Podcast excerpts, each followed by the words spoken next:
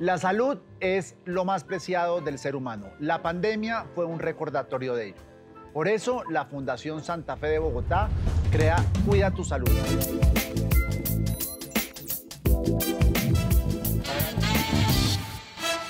A ustedes que nos están viendo y escuchando, los invitamos a que nos escriban y que nos digan sobre qué tema quieren que abordemos.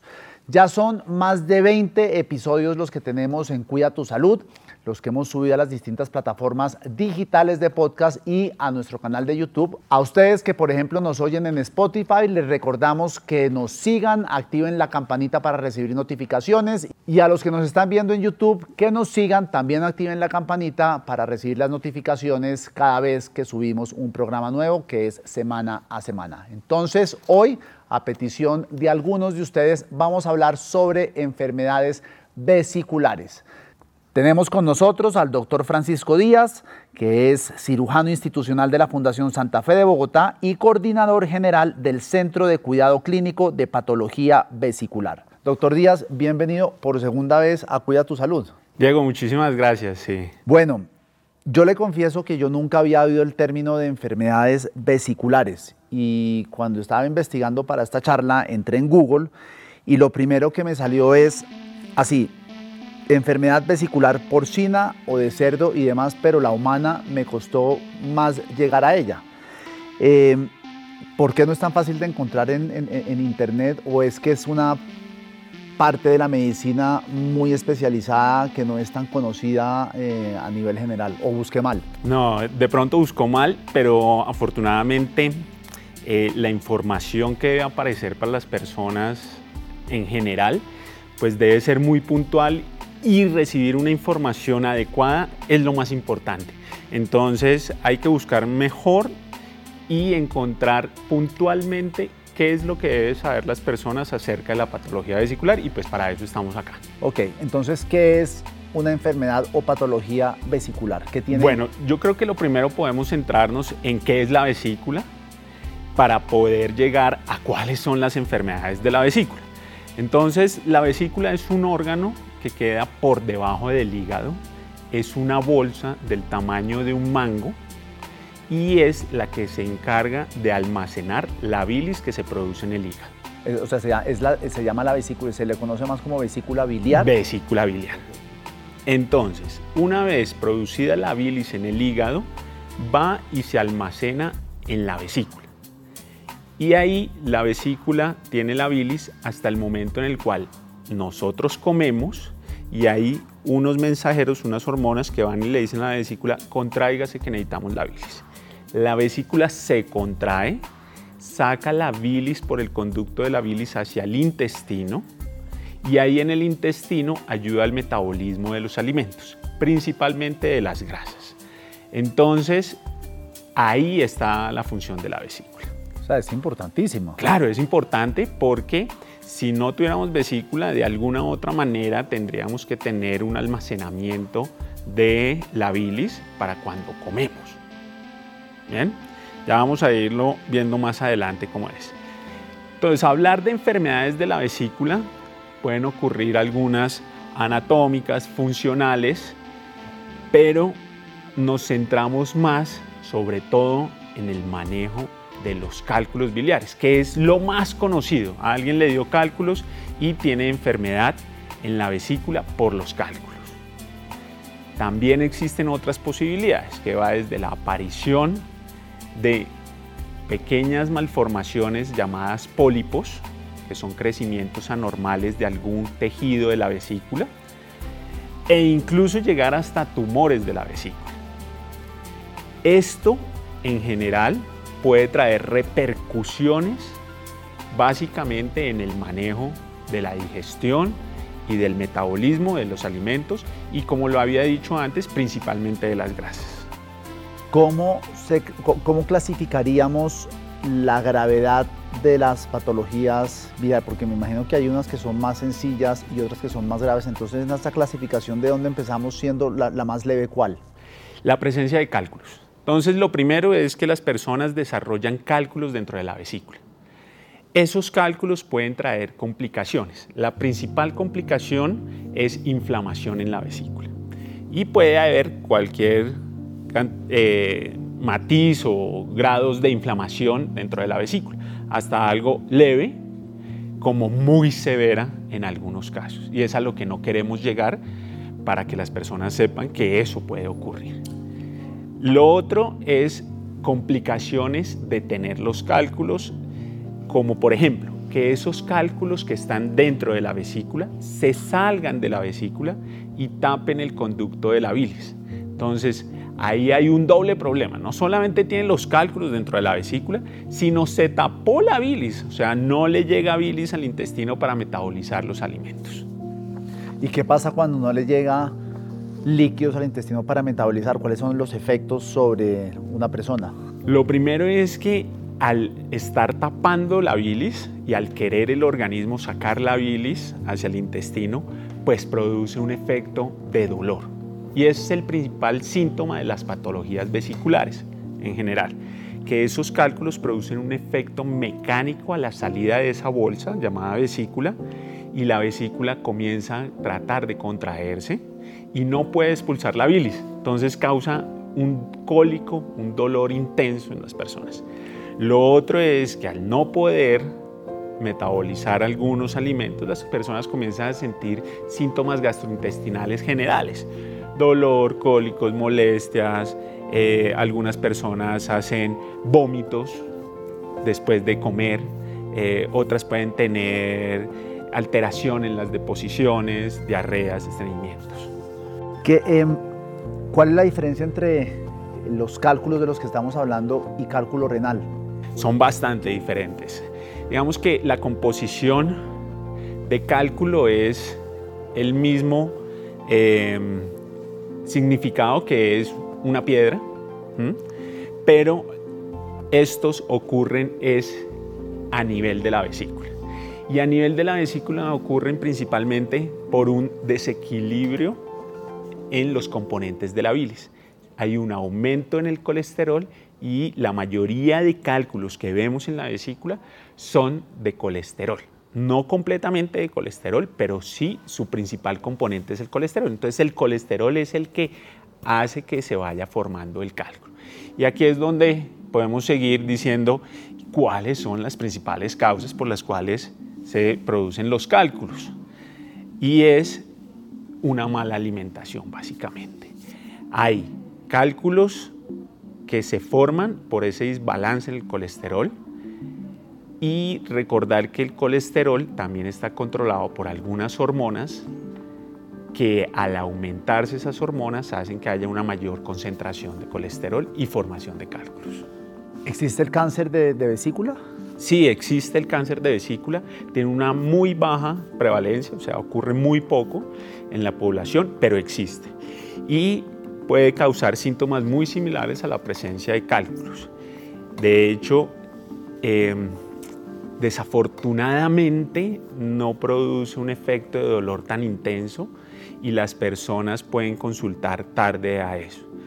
Eh, pero como le digo, es muy baja la frecuencia de ocurrencia de, cáncer en la vesícula.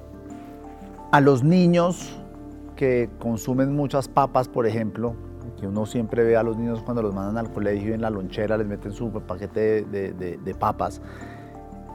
¿Eso es, el, el, cuerpo tiene memoria y se lo cobra uno después o al ser pequeñitos o al ser pequeñitos eh, eso se va limpiando? No, tal cual. Eh, el hígado es una fábrica en el organismo. Eh, es quien ayuda a que se metabolicen muchos de los desechos.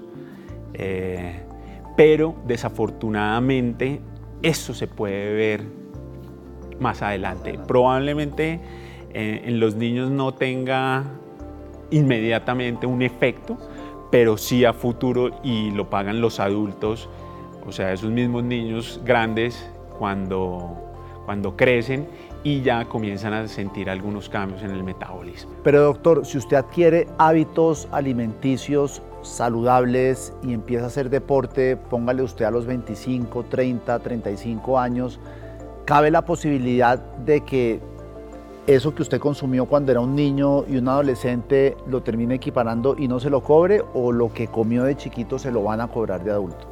Probablemente eh, se pueda mejorar, pero no en un 100%. Entonces, eh, sí sirve cambiar los hábitos, sirve realmente, pero hay cosas como por ejemplo los cálculos en la vesícula no se quitan. Si usted ya tiene cálculos en la vesícula, incluso vemos cada vez personas más jóvenes, usted ponía un 35 años, eh, y hemos operado personas cada vez más jóvenes porque precisamente vienen arrastrando una mala alimentación, unos malos hábitos y se pagan ya cuando son adultos. Usted dice que la principal referencia de que uno puede tener alguna patología vesicular es un dolor intenso, insufrible, me imagino, porque para llevarlo a usted a que se opere es porque hay que sacar esos, esos cálculos. Pero, ¿qué implicaciones puede tener en nuestra vida el dejar un dolor vesicular sin tratar? Bien, eh, acá hay que diferenciar algo porque las personas preguntan, pero a mí solo me van a sacar los cálculos. Entonces, a diferencia de los cálculos renales, pues uno no quita el riñón, que es un órgano vital.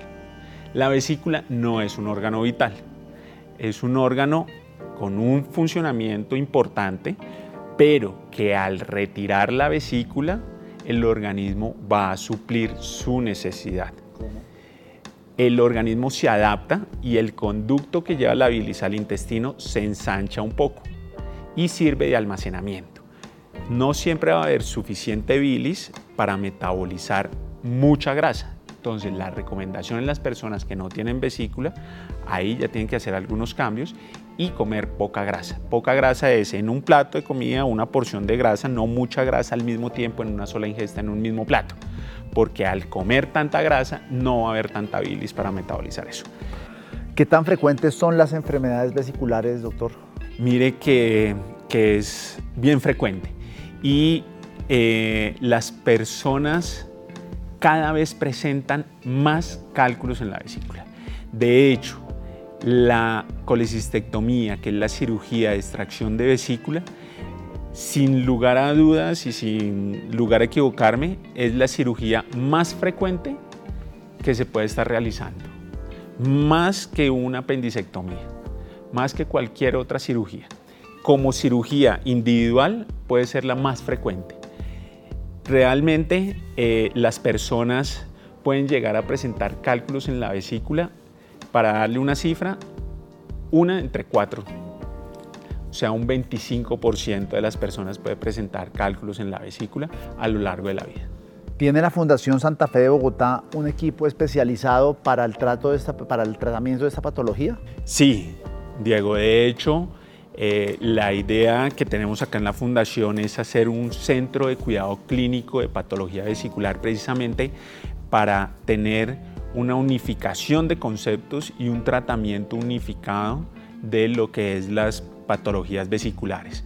Entonces, todo el grupo que participamos en el centro, cirujanos eh, y toda la parte administrativa, estamos unidos para poder ayudar a las personas que tienen esta patología y tener unos resultados eficientes para las personas que tengan problemas en la vesícula.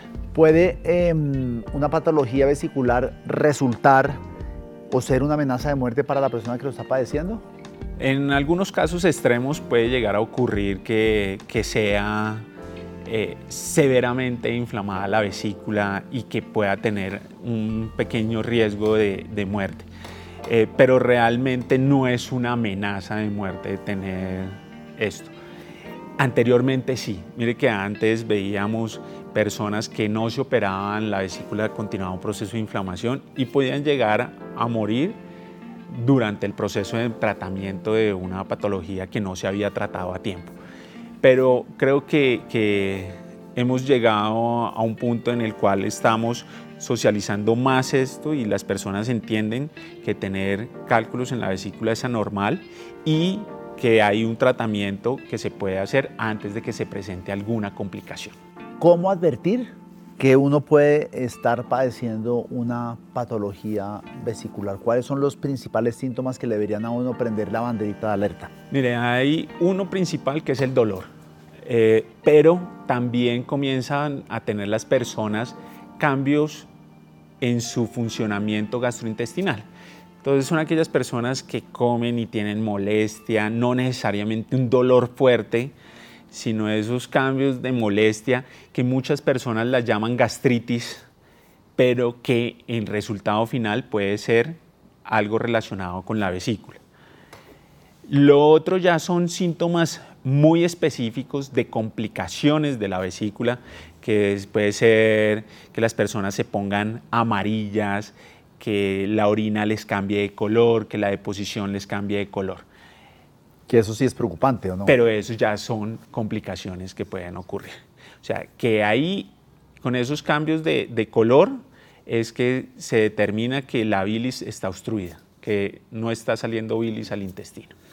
Bueno, ya para ir cerrando, doctor Díaz, eh, ¿cuáles pueden ser los efectos que pueda tener una patología vesicular sobre un paciente, más allá de los que ya nos mencionó en la parte de los cálculos, pero por ejemplo las otras enfermedades, ¿cómo sabe uno? ¿Puedo tener algún dolor en la vesícula? Y, y, y, para las personas que nos están viendo, la vesícula me imagino que queda aquí en esta parte derecha o en la izquierda? Queda por debajo del costado derecho. Por debajo del costado derecho. Entonces, ¿qué otra sintomatología puede presentar un paciente que diga, tengo que ir al doctor porque yo creo que puedo tener algo en la vesícula? Eh, para, mm, para redondear un poquito, lo primero es que las personas pueden tener cálculos o alguna patología vesicular y nunca haber hecho episodios de dolor. O muchas veces lo manifiestan de esa manera. E incluso ya en retrospectiva, después de la evaluación de uno, uno les dice, usted no ha tenido molestias después de comer, molestias gastrointestinales, y ahí las personas sí comienzan a acordarse que han tenido ese, esa pequeña molestia. Eh, pero básicamente el tener cálculos puede conllevar a dolor y ese dolor con inflamación y es ahí que nosotros intervenimos para operar. Cuando da el dolor fuerte, las personas por lo general llegan por urgencias. Pero la idea es poder evaluar que no se presente una urgencia o una complicación, sino que sea un tratamiento preventivo. Entonces, lo que nosotros promulgamos y lo que queremos es que las personas que tienen cálculos en la vesícula se traten y no se dejen pasar mucho tiempo hasta que ocurra o un dolor intenso o una urgencia o una complicación. ¿Existen tratamientos donde solo sea una pastilla que se le pueda dar al paciente para que se cure de algún dolor, de alguna patología vesicular o siempre es el quirófano? Mire que, que dar analgésicos pues quita el dolor y mejora los síntomas. Eh, no existe nada que pueda ayudar a quitar los cálculos. Hay medicamentos que previenen un poco la formación de esos cálculos, pero solamente se dan en personas puntuales, o sea, que tienen algún tratamiento quirúrgico previo relacionado con la bilis. Mm, pero no existe nada para diferente de medicamentos como para pensar en que sea diferente el tratamiento. El tratamiento de la patología vesicular en la mayoría de los casos es quirúrgico. Solo para retomar lo del comienzo, la vesícula tiene la forma de un mango, me dijo. De un mango de esos de chiquitos Tommy, sí. más o menos es el tamaño y ese, ese, ese mango está conectado con el hígado por algo, o con el intestino por, algún, por medio con de, ambos. con ambos. Con el hígado, que es quien le lleva la bilis hasta ahí, y de ahí el mismo conducto hacia el intestino para sacar la bilis al intestino. Porque, y, y, y, creo que lo voy a corchar con esta pregunta, pero en España hay una hay un dicho que dice eh, eres peor que la bilis. ¿Usted sabe cuál es la connotación o porque es una connotación es... No. O de fuerte, o es ácido, por ejemplo, la bilis es... Es, alcalina. ¿Qué, qué, significa alcalina? Todo lo contrario, tiene un componente muy fuerte, eh, químicamente es irritativa, por eso por donde transcurre pues son unos tejidos especiales, pero por ejemplo si se sale de la vesícula y le llega a uno al espacio donde tienen los intestinos, irrita todas las capas que cubren los intestinos. Y es como de color amarillo, me imagino. Es de un color verdoso. Verdoso. Entonces el, el, líquido amarillo cuando uno, por ejemplo, en episodios de gastritis que yo he tenido cuando he trasbocado, después de hacerlo 10 veces, que es como a mí se me quitaba el dolor, no, me salía un líquido amarillo. Esa es Ese líquido amarillo es más un líquido gástrico que un líquido vesicular. La vesícula drena, por decirlo de alguna manera, después del estómago, ya en el intestino delgado, en la primera porción del intestino delgado. Entonces, eh, si el organismo anatómicamente está muy bien, la bilis no se devuelve hacia el hígado, hacia el estómago, perdón. Hay casos en los cuales la bilis se devuelve al estómago y las personas vomitan muy verdoso, muy, muy bilis. Uno podría tomar la decisión de extraerse la vesícula para decir yo no quiero futuros, futuros problemas. No. Eh, eso no. No, no, no, eso no ocurre. No. Se maneja con patología, se trata con patología. Eh, y mientras funciona la vesícula, pues está funcionando, no es que uno lo vaya a prevenir. Y como le digo, puede que en algunas personas durante todo el transcurso de su vida no tengan ningún problema en la vesícula. Hay otras que sí lo desarrollan y hay algunos factores de riesgo que hacen que personas tengan más riesgo de vesícula. Y muchas veces los cálculos o la patología vesicular se diagnostica por eh, por exámenes que se mandan a hacer del abdomen, ecografías, y ahí se descubre que tiene cálculos. No necesariamente hay que tener dolor. esa, era una pregunta que le tenía y es, yo tengo 43 años y quiero revisarme la vesícula, ¿existen exámenes para revisar la Una ecografía, una ecografía de abdomen. Una ecografía. Sí, una ecografía de abdomen y ahí se puede determinar si hay cálculos, no hay cálculos o si hay alguna alteración en, en la vesícula.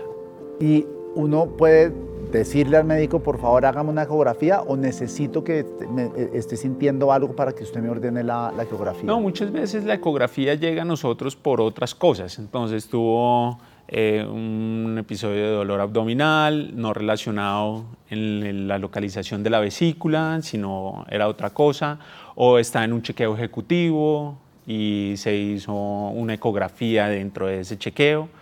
Em, y sí, se puede hacer una ecografía de control para revisar eh, ciertos órganos, entre ellos la vesícula. Bueno, no sé si nos queda algo pendiente, alguna pregunta que no le haya hecho que sea interesante. Yo creo que lo último es revisar cómo es el manejo quirúrgico, porque las personas siempre tienen dudas acerca del manejo quirúrgico. Lo que nosotros ofrecemos es una cirugía de mínima invasión por la paroscopia, en la cual... Ah, pero espérese un segundo, espérese un segundo. Vamos por partes. ¿La paroscopia qué es?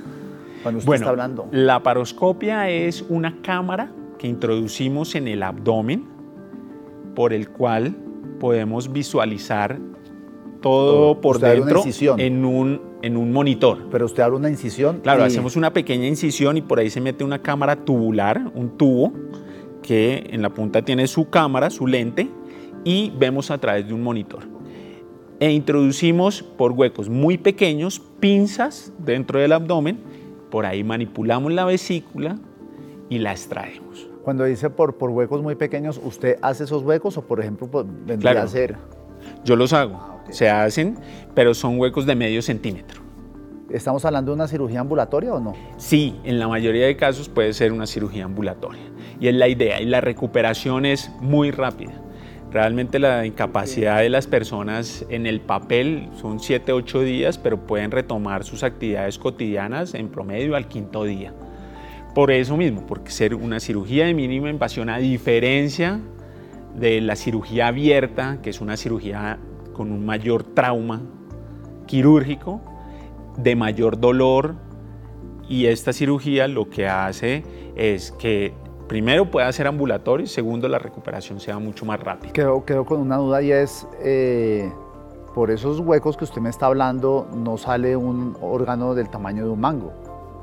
Magia, sí, tiene toda la razón. Entonces, lo que pasa es que la vesícula está llena o de cálculos o de líquido.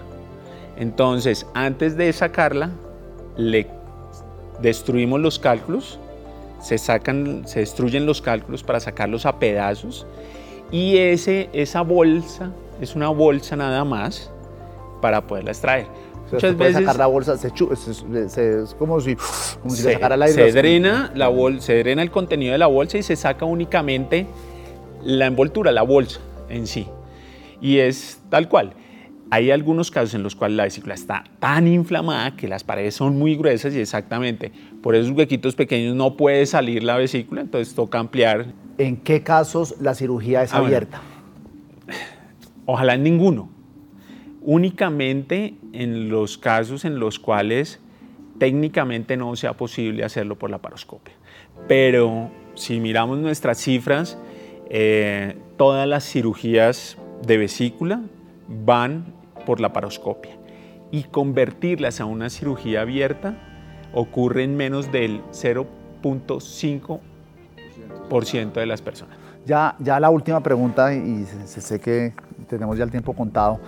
Mm, Si a usted le extraen la vesícula, ¿queda con, algún, eh, con, con alguna consecuencia que pueda afectar alguna otra enfermedad que uno pueda tener? Por ejemplo, la diabetes. No, Nada, no tiene No, nada, nada, que ver. Nada. nada.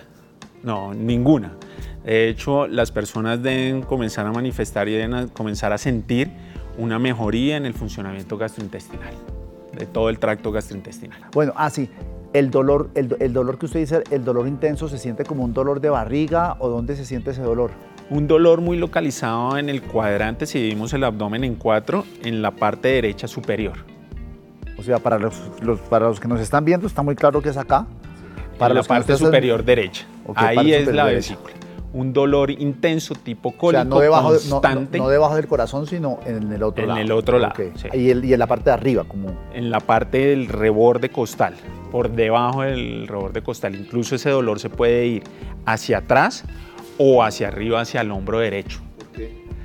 Porque comienza a irritar el músculo que separa el abdomen del tórax y da un dolor reflejo hacia el hombro.